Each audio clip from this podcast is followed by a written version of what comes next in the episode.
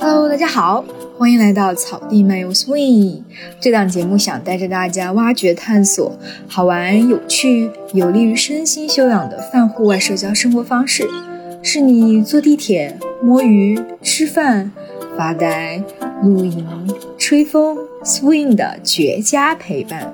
感兴趣的朋友可以添加微信号超下划线 peace 进入我们的听友群哦。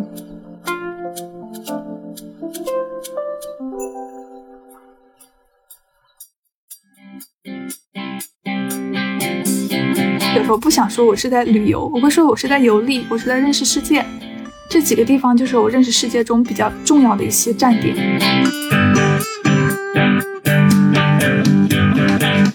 多走出去看看，你才能会发现，就你在你的原来的生活之外，有一百种、一千种、一万种，很多就是可能挑战你的想象的这种生活的模式。Hello，大家好，欢迎来到这一期的草地漫游 swing。我是现在突然遇到降温，然后在家里穿羽绒服的小山。这一期我们采访一个特别不一样的嘉宾，他是裸辞后开始过上了旅居生活的西月。那他是非常多精彩有趣的故事，比如说从小镇做题家到九八五毕业生的互联网大厂裸辞，然后在家人的陪伴和鼓励下开展了 gap year，一个人独自旅行全国，开启了一段非常自由流动的生活。那现在请西月给大家介绍一下吧。大家好，我是西月。过去一年呢，我的标签是旅行博主，最高记录是三十天旅行了十五座城市，一年累计旅行了五十多座城市吧。可以说是一位特种兵式的人文旅行博主。那现在呢，我还是在继续探索自由职业的这种生活方式。嗯，感觉你的生活特别有意思。那咱们先聊一聊，如果用几个关键词或者标签，可以给我们听友朋友介绍一下，就是你现在的旅居经历有哪一些特色呢？在刚开始决定做旅行博主的时候，我的昵称是 NPC 的生地球生活实验。所以我觉得我是可以用它来介绍我过去一年的旅居经历的，为什么呢？就是 我觉得啊，在梳理自己的旅居经历之后，发现我们完全是可以用一种稍微游戏一点的心态来看待自己现在的生活的。所以我就觉得，如果世界真的是一个地球 online 的游戏，截至去年，我都认为自己是一个特别普通的二十多岁的打工人，读书上大学，毕业工作，宅女，特别普通的那种，像个 NPC。就跟那个电影《失控玩家》里面的主角一样，就忽然觉得哦，世界好像不对劲，于是他就跳脱了自己原有的那种两点一线的生活。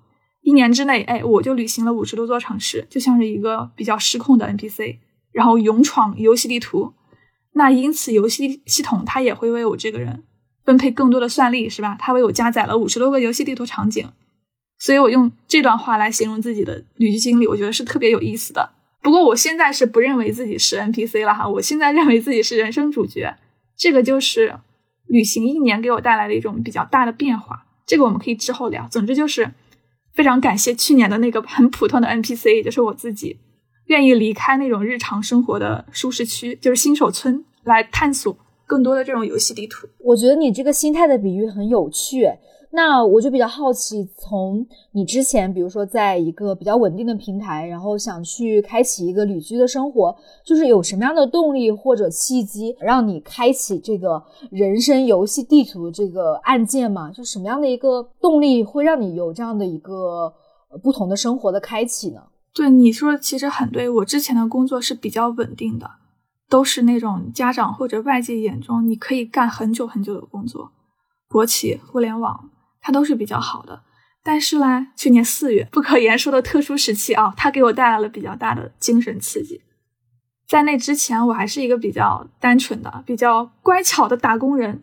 我会相信努力就有回报啊，我的人生一直都蛮顺的嘛，从小到大是好学生的类型，乖乖学习、乖乖做题的那种，没有什么大的波折。但是就是那段时间，你封了三个月嘛。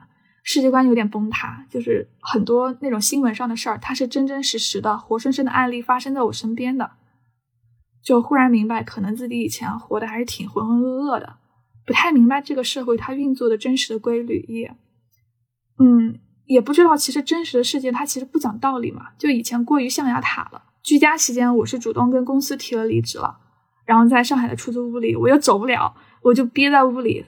仨月没出门，看了一些书，看希拉多这种，就更加重塑了一下自己的世界观。于是那个时候一解封，我就搬家，直接离开了上海，背着背包，然后就一个人出远门了，是我第一次一个人出远门。嗯，就当时属于一种特别想从之前的生活状态里面逃脱出来的这么一个动力，然后让你开启了一个旅居的生活。对，是那段时间给我的影响特别大。在过去这么多的这个你去过的城市里面，大概去了哪一些啊城市，然后看到了哪些风景？这个特别多呀，我粗略的数了一下，至少是有五十多座城市的。有的城市没有待太多的时间啊，也算进去的话是有五十多座。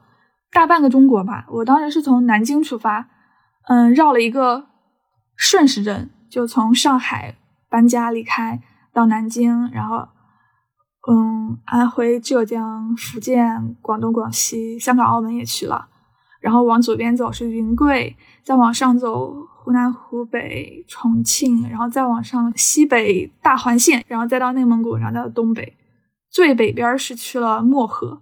然后再往南下，出发的时候是冬天，回来的时候是夏天。嗯嗯，那是真的非常非常丰富的一段经历。就你刚刚也说，这就像你的人生的游戏地图。如果从这个游戏地图里面就选几个城市，你印象很深刻，或者说你特别想分享的话，你会想选哪几座城市呢？哦，对，这个是真的能选出来其中几座让你觉得给你的这种意义不同的城市的。嗯，比如说大理、丽江。还有敦煌、漠河这几座城市，就是我心中会长久的影响我这个人的城市。首先，我是非常明确的，我出门旅行不是为了吃喝玩乐的，不是为了去网红景区打卡拍照的。刚刚说了，我是当时那段时间心中有困惑，特别郁闷，有点 emo，所以就是有那种疑惑，期望通过这种游历的方式来解答疑惑。然后走了这么多个城市，并不是每一个城市都能够遂我的愿，让我觉得自己得到成长。但是我刚刚说的这几个城市，它是让我觉得有那种闪光时刻在的。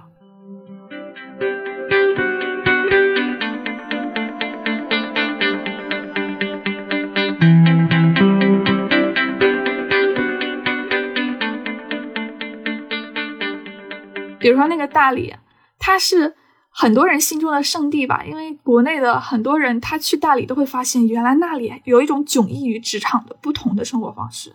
我也是在那里遇到了特别多的形形色色的人，有故事的、没故事的，胆子大的、胆子小的，都有各种职业，形形色色。然后也打开了眼界，原来我之前生活的那种朝十晚七、写字楼喝咖啡的都市生活，只是。所有可选择的职业路径中的一小部分。那你会觉得是在那里看到了非常多很自由的人，然后让你觉得，哎，其实人的生活方式可以有很多种。对呀，因为每个城市它有不同的特色，它有不同的调性嘛。我在上海，我发现上海有它的城市特色；我在南京，南京也有它的城市特色，大理也有。可是南京的城市特色它不是特别的吸引我，不是城市不好，只是它我们不适合。但是大理它就特别的吸引我，因为它那种。自由的生活方式，然后我才发现，原来我内心其实是渴望这种生活方式的，那种就是发现自我的一个过程。嗯，我能感觉到，就是你是带着你的课题出发的，就是你想在这个路上收获一个关于自我、关于成长的认知。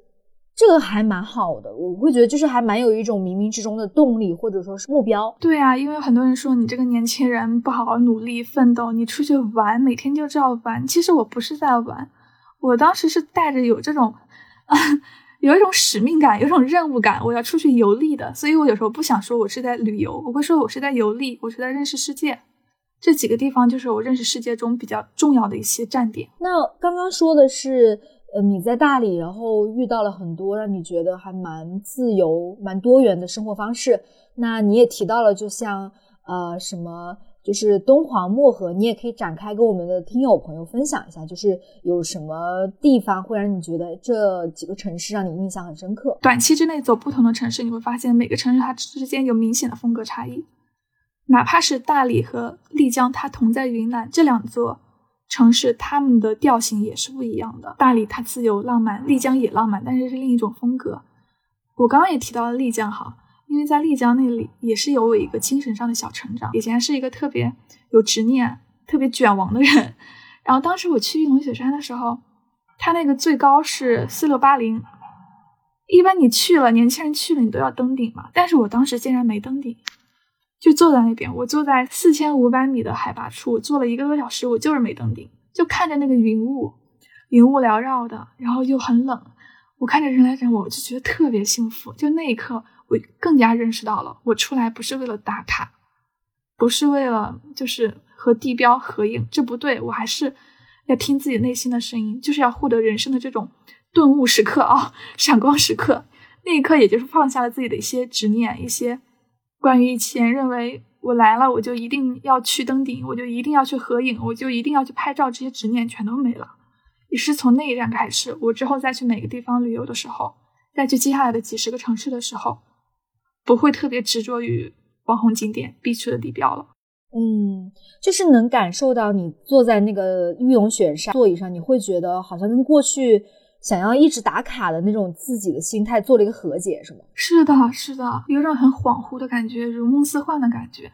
就那时候起，好像你的任督二脉忽然打通了。就是旅行中就有这种时刻，让你忽然放下了过去的自己，然后你就开始忽然的就进入了一个新的阶段。第三座城市是敦煌，敦煌也是让我发现自己个人特质的一个地方，因为它这座城市其实是一座人文，就是各个角落啊都能体现出它的那种文化特征在。比如你在敦煌的街头，你会发现它的那个路灯用的是他们本地的敦煌元素。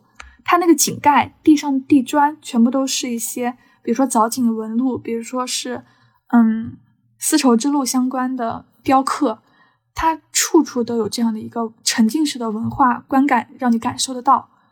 然后去那儿的时候，还去了莫高窟嘛，当时是冲着特窟去的，特窟可贵了啊，二百块钱一个窟，只能看十分钟。那个讲解员是对你好的话，可以让你看十来分钟，十多分钟，但是特别值。超级值得的，是的，是的，我也觉得，就是我感觉像敦煌的这些呃文化艺术宝藏，是给当地人的一个很大的福祉，就会觉得好像就整个城市的人都是在某一种文化铸成的信仰里面在生活，沉浸式的感觉。是的，是的，就包括像读到以前关于敦煌历史的那些书里面，就会觉得像莫高窟里面的那些壁画，可能在战乱的年代，它可能是嗯一家人去。祈福的一个很重要的一个寄托信仰的地方，我会感觉就去了那样的地方特别有灵气。我不知道你会不会有这种感觉？对，我会觉得那里确实是非常有灵气，而且是全方位的灵气包围着你。你在那里能够感觉到一种历史感，就是纵深感。你不会扁平的觉得自己孤立的生活在现在当代社会，你有一种生活在历史长河这种很深的维度中的一隅的这种感觉，就是你能够感觉到你身为一个很渺小的人。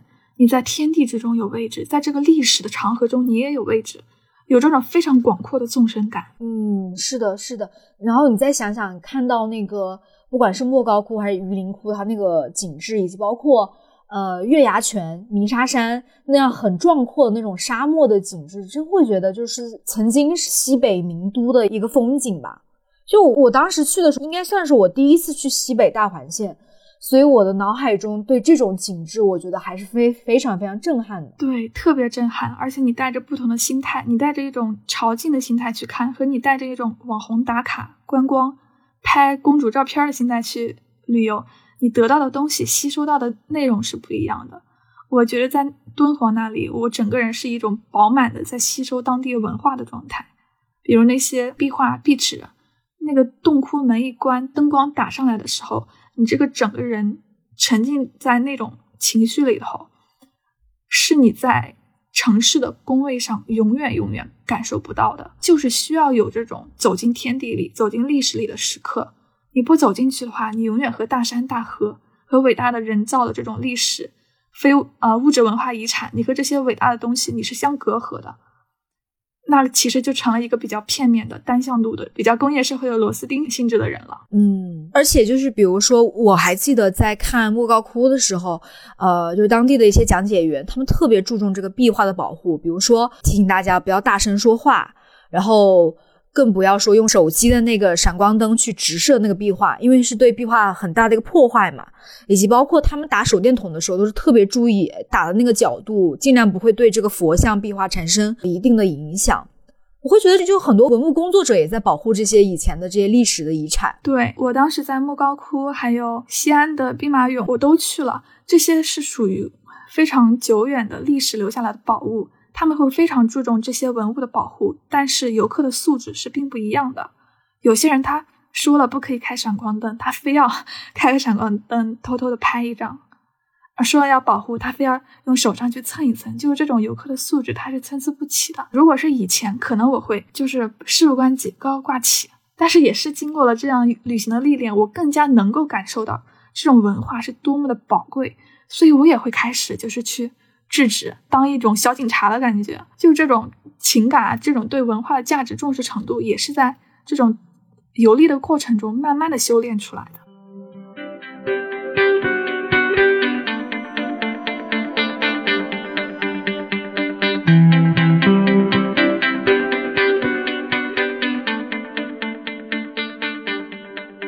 能感觉到你这一路上。好像你自己也是经历了蛮多变化。对呀，我每到一个这种特别让我有感触的地方，我有时候还会写一些笔记、小红书这种。然后有时候因为我的情感特别充沛嘛，还有人评论说，怎么现在多愁善感也成了一种博主、旅行博主的引流风格了吗？他们觉得很匪夷所思，怎么会有旅行博主到一个地方还能看着一个东西，看着一个兵马俑，看着一个壁画，看着看着你就流泪了呢？在他们世界里是很匪夷所思、不可思议的事情，但是对我而言，这其实就是一种自然而然的情感表露。反而我会觉得，如果你一个人面对这么伟大的事情，面对这样豪迈的大山大河，这些珍贵的人类遗迹，你却无动于衷，这反而是有一种思维稍微僵化了一点的感觉。嗯，对，也许是你看了这么多风景，或者说游历了这么多人跟事，你会觉得可能。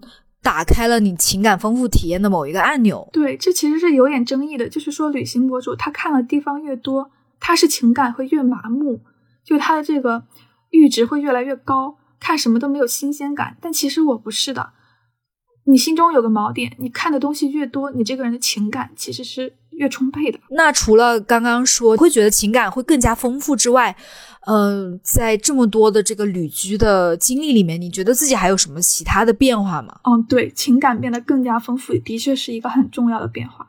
还有就是刚刚说的，在雪山上面，我也不求登顶了，就是放下了一些执念。总结来说吧，应该就是能够更加认清自己究竟是个什么样的人，也知道了这个世界其实是更加广阔的。我想要成为自由的，每天晒太阳的，探索不一样的生活方式的人。我不想成为。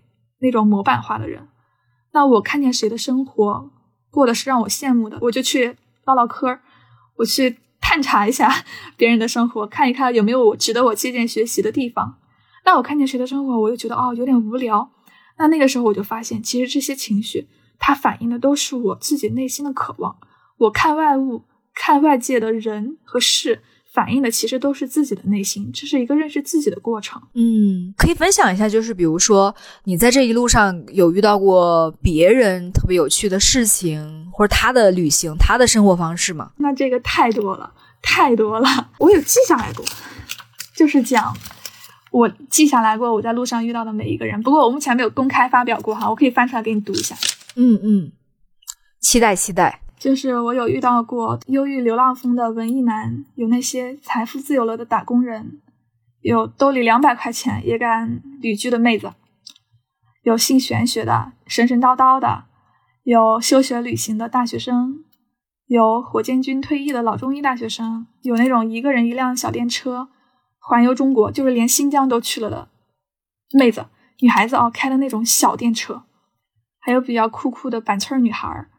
还有，还有那种特殊职业夜场的从业者，还有一些，还有一些厉害的女博士，就遇到了特别多特别多。我光记在我的纸上，我都记了好几页。所以你让我说出其中一个，我真的有点一时半会儿说不出来。那会不会觉得自己好像一个人间观察者，或者说是人间素材的收集者？哦，有这种感觉，对。嗯，走在路上，我身上是有小本子的，我还有带着电脑，就走一路会记一路。有些没有公开发表，但其实我心里记在心里的。他们每一个人是什么样子，有什么性格的特征，我会留在自己的心里的。然后我会发现他们都好棒啊！只要是超出了我原先生活的那种象牙塔，让我见到了一个新的世界，新的形形色色的人，都会给我一种眼前一亮的感觉。这种体验或者这种观察，是你之前可能坐在工位上是没有办法去触及到的一种生活。哎，我我想到一个，不知道大家有没有过这种时刻啊？就是说，嗯，有时候不想工作了，就说，哎，我干脆去做服务员吧，我干脆去火锅店传菜吧。有没有人会这么想？可能会有人这么想，我觉得有的，有的，就是比如说像之前这个地摊经济突然火了一把的时候，就是很多人他不想上班，又没有办法辞职，他就会去晚上去跟他的朋友一起去哎摆地摊，然后卖柠檬茶、卖奶茶等等。嗯，对，而且经常办公室里的女孩白领她也会这么说，我干脆怎么怎么着吧，我干脆去游乐场做玩偶吧。其实很多时候哦，大家只是说说而已，并不会真的去做。我们把它当做是一种生活的这种情绪的发泄口，工作压力的一个宣泄方式，但他其实并不会真的辞职去做服务员的，我也不会。有一次我在青旅的时候，我是故意去选了一家打工人，就求职人比较多的青旅，就不是背包客的那种。然后那时候大家一起晚上聊天，聊到了职业的问题，我说我就经常想，要不我去做服务员吧？其实我也是口嗨，我就是习惯性口嗨。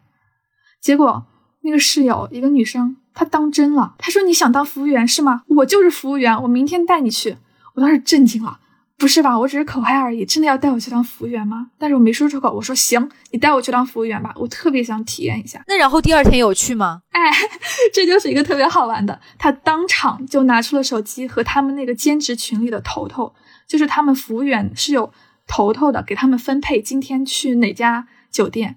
如果你跟他关系好，他可以给你分配到一个，比如说豪华五星级的后厨，有不同分配。他还动用了一个关系，帮我分配到了一个，嗯，反正就是当地的五星级酒店的一个比较好的服务员的岗位，就是可以体验一天的那种工资日结，特别好，对吧？然后最后他说，嗯，你明天早上要六点多起床，我们要一起走。我说行。他说那你有服装吗？就是要自备黑色长裤。我震惊了，我没有。我翻遍行李箱，没有一条黑色裤子。我有绿的，有蓝的，有白的，就是没有黑的。我五颜六色。他说没事，那我借你吧。然后后来又说还是不行，因为领班说了，要求服务员必须得黑色头发。我又不是黑色头发，我是红色头发。结果竟然把我给这么酷，对，结果竟然把我给刷掉了。我当时震惊了，就是我想做服务员，我口嗨了这么久，其实我做不了，人家不要我。嗯，就其实他们也是有很多门槛或者限制的。对，首先我非常感谢他，非常平等的看待我。嗯，当时在他眼里，我应该就是一个没有稳定收入、找不着工作、连门路都没有、连衣服也没有的一个比较落魄的小女孩。他愿意借我衣服，带我去当服务员。可是由于我的自身条件原因，我不配当这个服务员。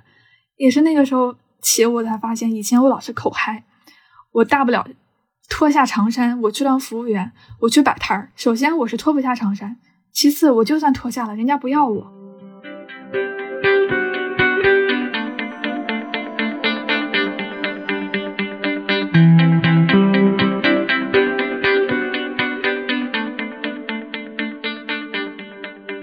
其实我会好奇，就是我们说脱下长衫，也就是脱下孔乙己那件长衫嘛，是不是去除自己对一份非常体面的工作的一种祛魅的心态？对，脱下对于一份体面工作的执念。所谓的体面工作，一般是指坐在办公室里，坐在电脑面前，每天早上喝个咖啡，然后穿着白衬衫，这个基本就是我之前的工作状态。就是呃，可能。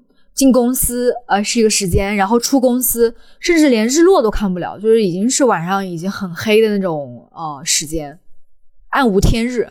哎，你可以给大家分享一下，就是之前你在那个平台上面工作的一种状态。之前我其实工作经历还蛮多的，实习是有两份，正式工作是有三份，所以我一共体验过五种不同的职场。我可以分别介绍一下。第一个呢，我是在一家事业单位实习。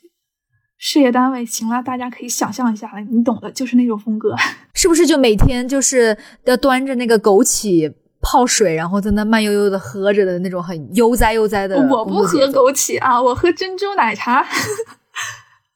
啊，但是同事是这样的，而且那个桌子就是工位上的桌子是红木的。你想象中的那种比较老气的风格就是这样，我一下就有代入感了，真的。然后第二份我就去了互联网大厂实习，哎，那个办公桌就从红木色变成了那种有点说不上来，灰色、水泥色、塑料色、木板色，而且是扁平化的管理，然后所有人都是一横排的那种工位，没有自己单独的桌子了，然后也没有隐私了。对，这就是很多互联网公司，其他公司应该也很多这种常态。互联网公司啊，这种吊着员工的方式在网上也挺知名的。我就举例说明啊，早上的时候是十点多上班，一般大家晃一晃，晃到十一点开始点外卖或者去食堂吃饭，外面吃饭大概就十一二点了。上午也不会做啥事儿，下午的时候你开始工作了，然后晚上的时候正常情况下应该是有点久远了，应该是六点多下班，但没有人会下班的，因为七点的时候他会给你免费的晚餐券。你就可以去食堂吃免费晚餐了，然后你再待半个小时，可以给你发那个麦当劳或者巴黎贝甜。于是，一般大家都会在七点半左右才下班，但是还有一部分人他们会等那个八点多、九点多的班车，你只要待到那个时间点就可以免费班车。还有更晚的，当时我的那个带我的领导他会待到十点，因为到那个时候打车回去。可以报销，全部全额报销，所以它就是有这种阶梯在一级一级不同的福利，诱惑着你在公司待到深夜。嗯，我感觉就像你刚刚说这种甜品啊、班车，呃，以及包括这种福利，特别像就是像那个。驴子前面的那个胡萝卜，就是胡萝卜越来越大，然后那个驴子可以越走越久。对，它就在前面吊着你，最后看似你真的吃到了那个胡萝卜，但是其实你也为它多拉了好几圈木。对，然后你失去了很多你自己的时间，或者说你失去了你对你自己的生活的掌控。当然，选择这样一份的工作，还是很多人心中还梦寐以求的呢，因为毕竟算是大厂工作，还有高薪，牺牲点自由算什么呢？有工资就好，对吧？就是每个人选择不一样。然后我毕业之后就觉得我不选择这样的生活。我第一份工作去的是国企，就是一家央企嘛。其实福利制度也挺好的，他的上班时间、下班时间也稍微比较正常一点。然后那个时候我就跟你说，福利制度好到啥程度啊？首先你吃饭吃食堂，食堂还给女同志定制什么减脂餐。嗯，平时发的东西比较多，甚至你连姨妈巾都不用自己买。哇，这个真的还是挺女性友好的。但是后来之所以离职，是因为。又觉得自己年纪轻轻，不能就在这个公司这样废下去了。他确实，当时也是心态是比较年轻的，现在心态也年轻啊，就是有那种还是想做点事儿的。他好像不会特别的压榨你，但是他也不能满足你对自由的这种向往。嗯，我明白，好像就是有一种就让你有点温水煮青蛙的感觉。对，是的，要么驴子拉磨，要么温水煮青蛙，就没有一家公司能把人当人看吗？就是打工人在这里好像找不到自己的那种意义或使命感，或者说信念感。当时是有这么一种感觉，就觉得我还是想要稍微自由一点，想要稍微进步一点的。于是又去上海，去了一家互联网公司。哦，那个环境其实相对而言挺不错的，还不加班呢。不加班主要也是因为他没有那种八点、九点、十点的分段激励啊，要不然我相信大家还是很多人会。受到那个激励，继续加班的 那份工作做的还是挺好的。就不用加班的这个互联网的工作，是不是你旅居前的前一份工作？对，是的。所以当时离职其实也不是因为工作的原因，纯粹是我个人受刺激了。哦，是在那个就是说你比较压抑的状态下，特别想找一个新的生活的感觉吗？对，特别想找新的生活。我如果当时没有离职的话，可能人生的分岔路口就会走向了另一条小路。我可能会继续在那家公司继续干着，然后从此依旧是上海挤地铁，早上端着杯咖啡坐上工位电脑面前的运营同学，互联网女工。我现在回想起来有点不敢想。你说那个早上端着咖啡，我突然想到我那天看到一个广告语，就是在路边啊那家店上面就是说，就是咖啡就是成年人白天的酒，就这句话给我感觉有点像。调侃意味就是白天打工人没有办法说去逃脱这个工作带来的压力或懈怠感，那就只能自己通过喝咖啡这件事情，或 whatever 喝饮喝茶饮啊，喝奶茶等等，去让自己有一个呃调剂。早 C 晚 A，是的，是的。所以我觉得你有勇气，有这样的动力去展开就这样的很自由的旅居生活，其实真的。我觉得其实也蛮幸运的，因为你生活中有更多刺激的事情等着你去探索，是吗？对，我不需要靠咖啡、奶茶来熬过我寡淡的每一天。因为每一天不寡淡了。我能理解，就是我回想以前我在大厂工作的时候，比如说今天老板跟我说啊，小潘，今天我们要有一个啊三个小时的会议，你要准备一下。然后说完这个，我就跟我一起开会的小伙伴，我们俩就特别想点奶茶，因为这三个小时会议你真的很难熬，你只能通过那种就是什么奶茶呀等等东西去帮助你摆脱这个无聊的会议。对这一点，在我结束旅行，然后回到职场的时候体现的特明显。我旅行一年喝的，刨除那个夏天喝的冰柠檬水啊，我旅行一年喝的咖啡和奶茶总数加起来不超过五杯。哇，那真的是很少诶。是的，然后我在今年结束旅行的时候，我其实短暂的入职了一家公司的，然后入职三个月之内，我喝了得有十几杯，你知道吗？我自从去年离职出去出门一年开始，我那一年基本没喝过奶茶，没喝过咖啡，不需要了。就是说，这个工作的一个幸福感跟你的这个喝咖啡、喝饮品的数量是成反比的。嗯，其实这个工作已经属于挺好的工作了。我觉得我的每一份工作，从世俗的眼光来看，都是属于挺好的工作。哎，你可以说一说吗？就是这份工作是大概是呃做什么样的一个性质？就是能够诱惑我离开旅居状态回来上班的工作啊，它肯定能有特别特殊的点。比如说，我的主要工作是看书，然后写原创书评，有没有特别理想主义？我当时惊呆了，还有这种好事，付给我钱让我看书，还让我写文章，天呐，还有这种好事，我必须得来。而且他的要求是不要洗稿，不要抄袭，你必须是原创的，就完全戳中了自己。那这个感觉就像我每天做着我平时会在豆瓣上做的事情，而且有人付费给我做这个事情，对，就听上去真的还挺好的。你的爱好有人花钱买单，天呐，太幸福了。然后抱着这样的一个幸福感、憧憬感就去上班了。但是我还是忽视掉了一点，就是凡是班，它必然有，嗯，有让你哦，我我不直接说啊，就是那个环境，它毕竟是一个职场的环境。你哪怕只做自己的本职工作，你也不可避免的是沉浸在他那样的职场环境里的。你人就是坐定在那个工位上的，所以哪怕工作内容再好，那这个工作本身、职场环境本身如果不契合你个人的调性的话，你还是接受不了的。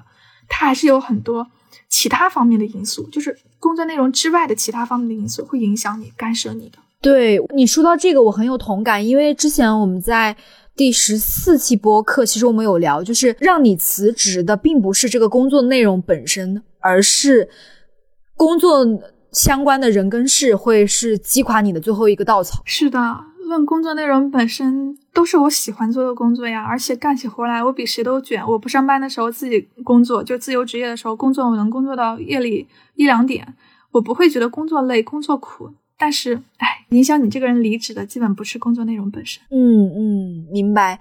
我感觉西月你好像更像是希望在生活中找到能驱动你去往前走的这个动力。如果你找到这个动力，你就会特别的呃可以努力啊，然后特别的去卷的去做这件事情。对我还是一个比较有鸡血的人，我不是一个特别热爱躺平散漫的人。哪怕我现在的状态在很多人看来就是一个自由散漫的状态，但我知道我自己的内驱力还是在的。你的这个内驱力没有办法在大多数常规的职场里面体现，你更喜欢在一个你真的自己喜欢，然后很自由的状态下去实现你自己想要的东西。嗯，尤其是在你经历了一年自由的时候，你有了自己更坚定的内心，你看东西看得更清醒了。你再回到职场，就会发现原来还有挺多东西自己不太适应的。就比如同样的领导对你说的一句话，我印象还挺深刻的。在我上上一份工作，就是我上海的那份工作，领导对我说的话，在我旅行之后的工作里，那个新的领导对我说了一模一样的话。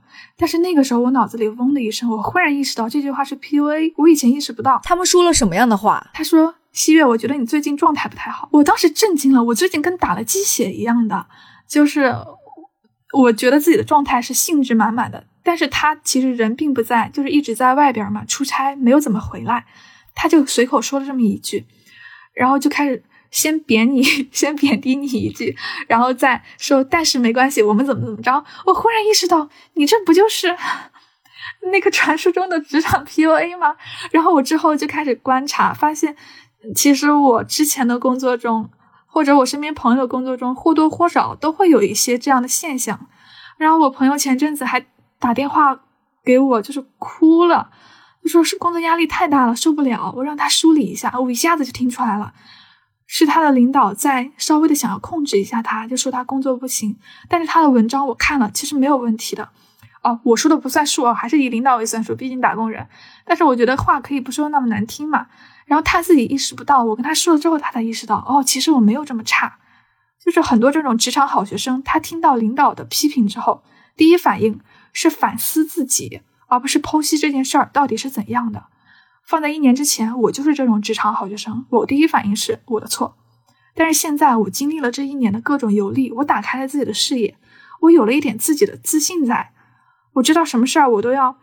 多想一步，然后我才发现，原来自己以前还是处于一个懵懵懂懂的状态，现在才是稍微清醒了一点。就是说，这个旅居的生活会让你更加清醒的，不会说再用那种好学生思维去绑架你自己，可以很清醒的看待这个人，他是在评判我自己，还是在评判这件事情。对呀，你把一个好学生扔到一个人扔到祖国大地上，让他一个人走完五十座城市，他历练了许多许多春夏秋冬。他必然会有一些变化的，他这个人可能会脱胎换骨的，肯定会有进步的。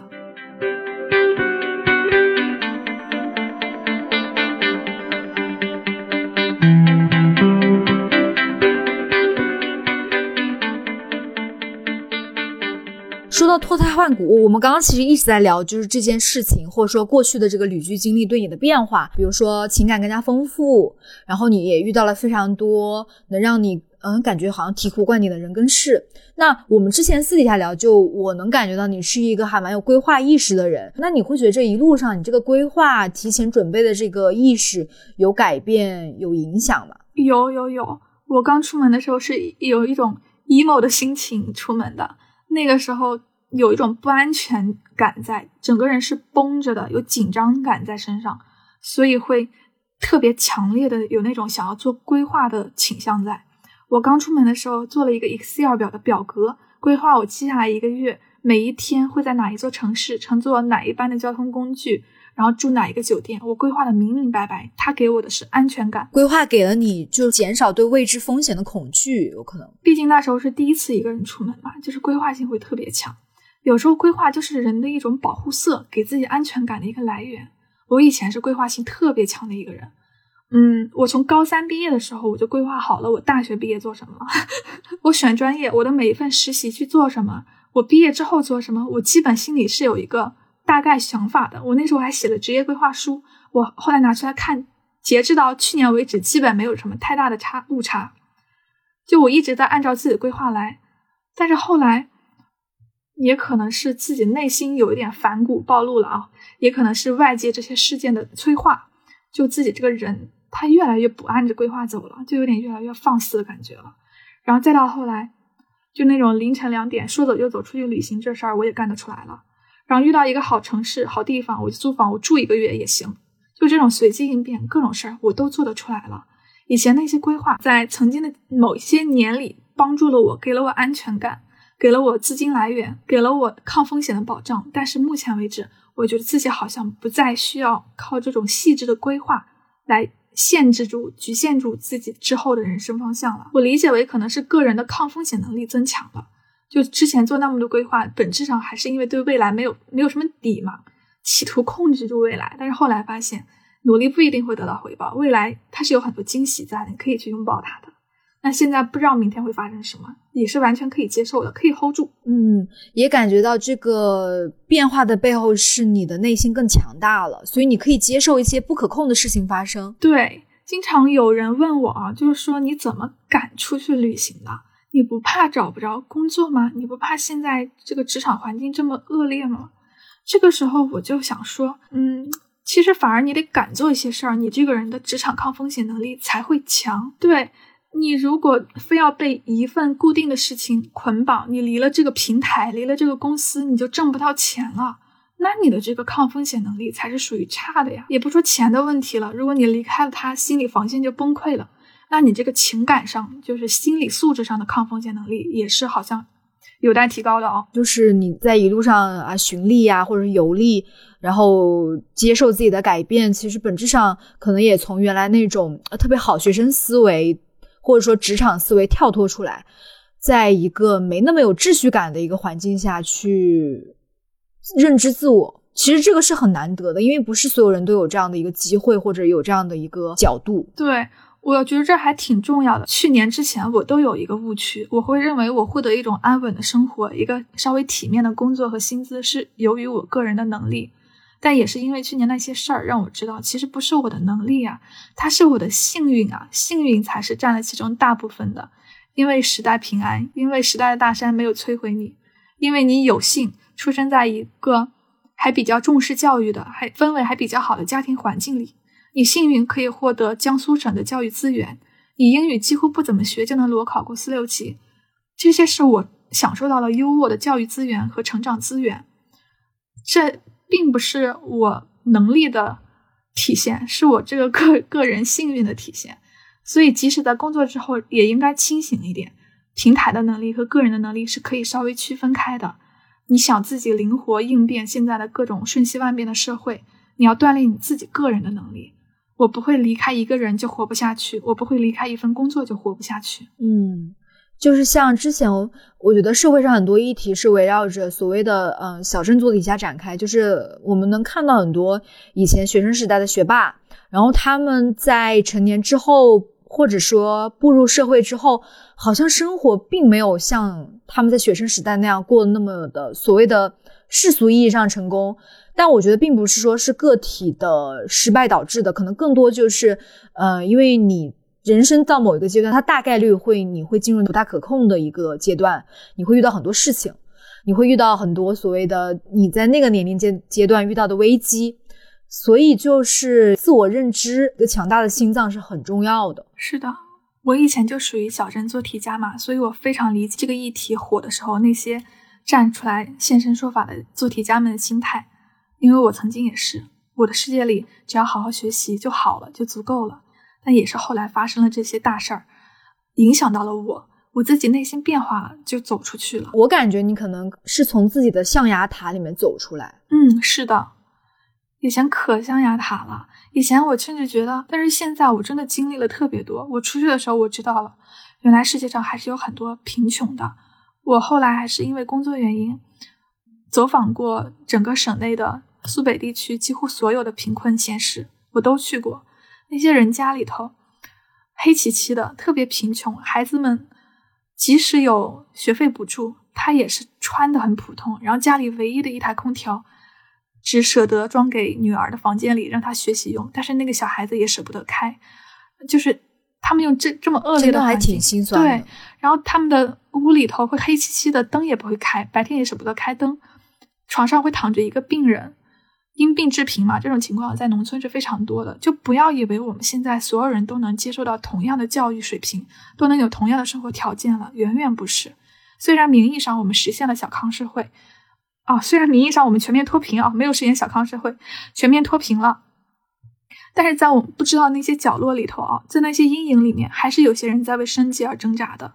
这些以前，如果我们永远在写字楼里，我们永远也接接触不到。你必须走出去了，你看到了。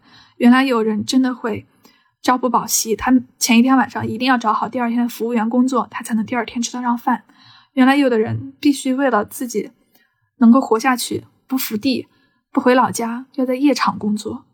原来有的人是这样的，是那样的，这些都必须你打开自己的世界才能知道的，这才是真实的。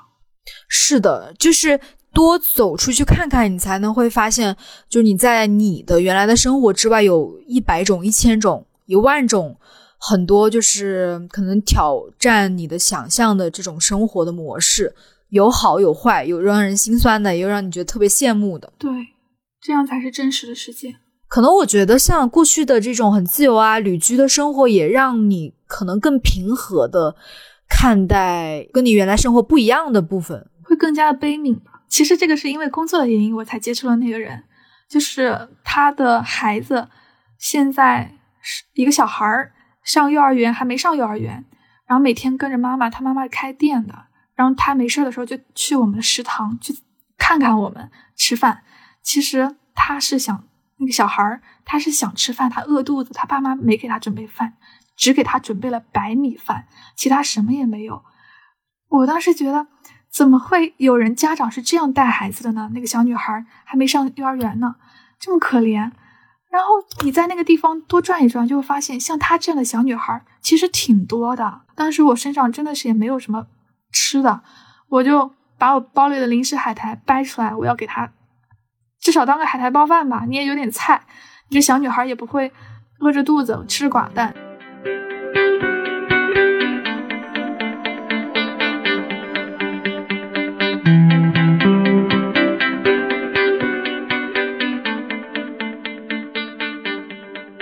我知道你平时也蛮喜欢就阅读啊、看书，有没有在这一段特别难忘的旅居生活里陪你走了很久的书籍？就是会有这样想分享一下吗？哦，有的，就是我原先其实没觉得自己喜欢读书，因为我觉得那就是一种自然而然的生活方式。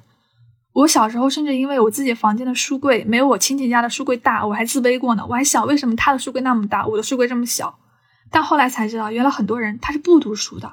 不读书不是任何人的错啊，就是有的人有的孩子他是有家庭条件限制的，不仅没有属于自己的书柜，他甚至连属于自己的房间都没有的，所以这样是错失了一种最低成本看世界的方式，最低成本通过读书来学习成长的方式，还是蛮可惜的。我是属于比较幸运的那种，家庭条件也很一般，但是恰好我的哥哥姐姐们都是靠读书来改变命运的啊，所以他们都是。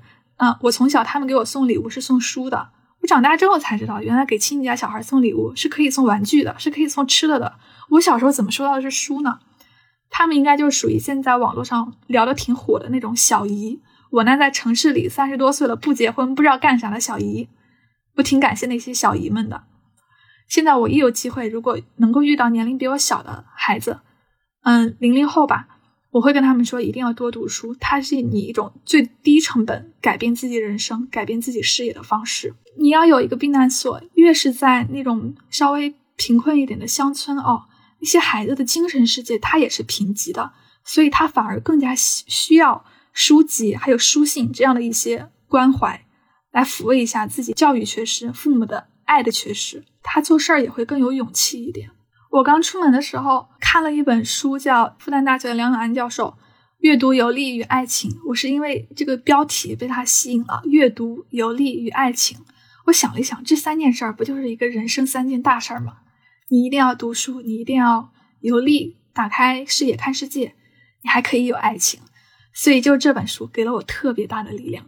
嗯，你觉得这里面会有什么样的词句或者说观点让你印象还挺深刻，或者让你还觉得很难忘的？嗯，比如他会教你怎样认识自己在时代中的位置吧。这个时候我读了这本书，我才发现其实我不能责怪自己，就是很多事情它是有背景缘由的。你把自己放在更广大的维度去看，就是放大你的视野，一定要放大你的视野，你会发现原来是因为时代不同了，以前的社会。是农业社会，现在的社会是工业社会，那这二者的思维逻辑显然是不一样的。那你的情感，你的这种行事方式就不能还停留在落伍的程度。然后他还给了我很大的勇气，就是说，如果你发誓你要做一个现代社会的人，新型的人，那你就真的不要在意周围人的眼光。这个周围人包括但不限于你的朋友、你的老师、你的父母，因为你的父母毕竟也是几十年前的人。能够像梁永安教授这样理解年轻人的人是不多的，所以很大概率你的父母不理解你，他不理解你没关系，你其实不用特别祈求他的理解，你只要自己内心坚定，知道自己想做什么就好了。这本书是在这些方面给了我特别多的勇气的，嗯，就是给了你很多我并不想去赢得每一个人认可的眼光的这样的勇气。是的，是的，嗯，是的，我觉得可能。若干年后，就比如说人在回想自己他这辈子是什么样的人生，可能有的人他想活成别人眼里的自己，有的人可能想活出一个非常洒脱、自己想要的那种生活。对，就是我自己会觉得后者可能会更让我有期待，也并不是抨击前者，嗯，但我会觉得后者会，因为那是你真的想要的人生的蓝图嘛。你刚刚说的其实是一个嗯比较实用的心理学的方法吧。我之前有做过一个小实验吧，算是，就是帮你找到自己究竟想要做什么事儿。最有效的一个事儿就是拿起一支笔、一张纸，在纸上写有什么事儿，你如果不做，你在八十岁回首人生的时候会感到遗憾；有什么事儿，如果你做了，你在八十岁回首人生的时候感觉没有浪费，就是把时间维度拉长，你直接来到自己生命终结的时刻往回望，你会，你这时候才会知道自己究竟想要成为什么样的人，想要做什么。如果你把生命拉到了终结，你还是说我想成为一个满足父母期待的人，那也没关系，这就是你发自内心的选择，你就去实现它，这也没关系。总之就是你还是要知道自己究竟想要得到什么。嗯，我觉得你这样的分享还挺棒的，就是把自己的这个人生的时间拉长，然后通过你回溯你整个人生的这样的视角来想想现在的你过的生活，或者现在的你对自己的认知满不满意。有没有到那种天是否在一个正循环里面？每天有没有想到自己真的想要做啥？这点还是挺好的。嗯，对，跳出当下来看，要不然的话，你老是有点当局者迷的感觉。对的，或者是说是在一个上帝视角来俯瞰自己。对，上帝视角特别棒，要学会有这种上帝视角的思维方式，不仅是时间长度跳远一点，每个当下你遇到一件事儿让你 emo 的时候，让你郁闷的时候，立刻上帝视角一下。想一想自己的大脑为什么会出现这样的思维、这样的反应？大脑为什么会开心？为什么会不开心？上帝视角一下之后，忽然就清醒了。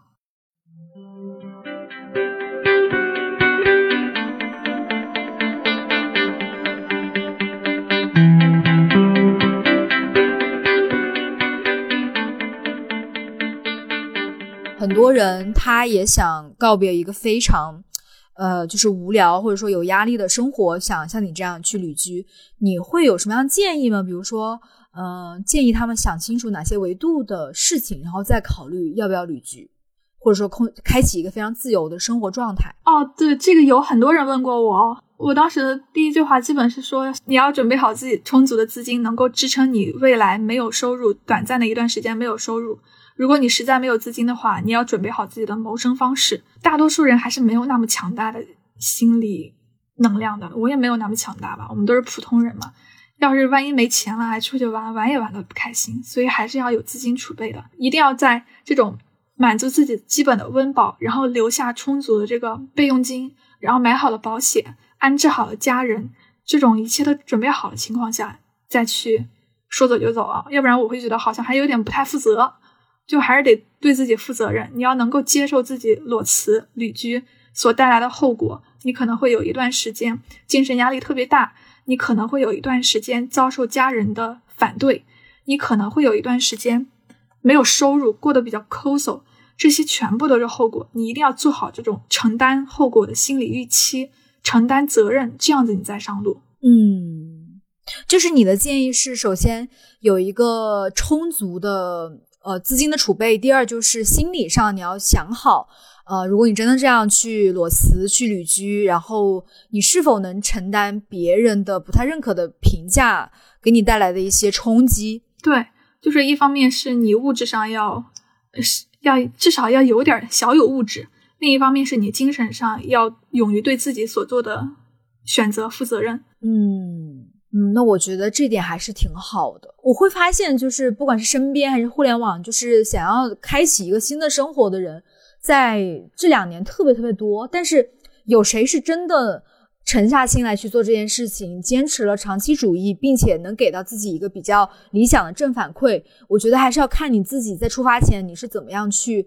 呃，以什么样的一个动力、什么样的心情去看待这个事情？就像西月你刚刚一直在强调的，就是你是想说，呃，去游历、去经历、去感知到更好的自己，或者说更清晰的自己。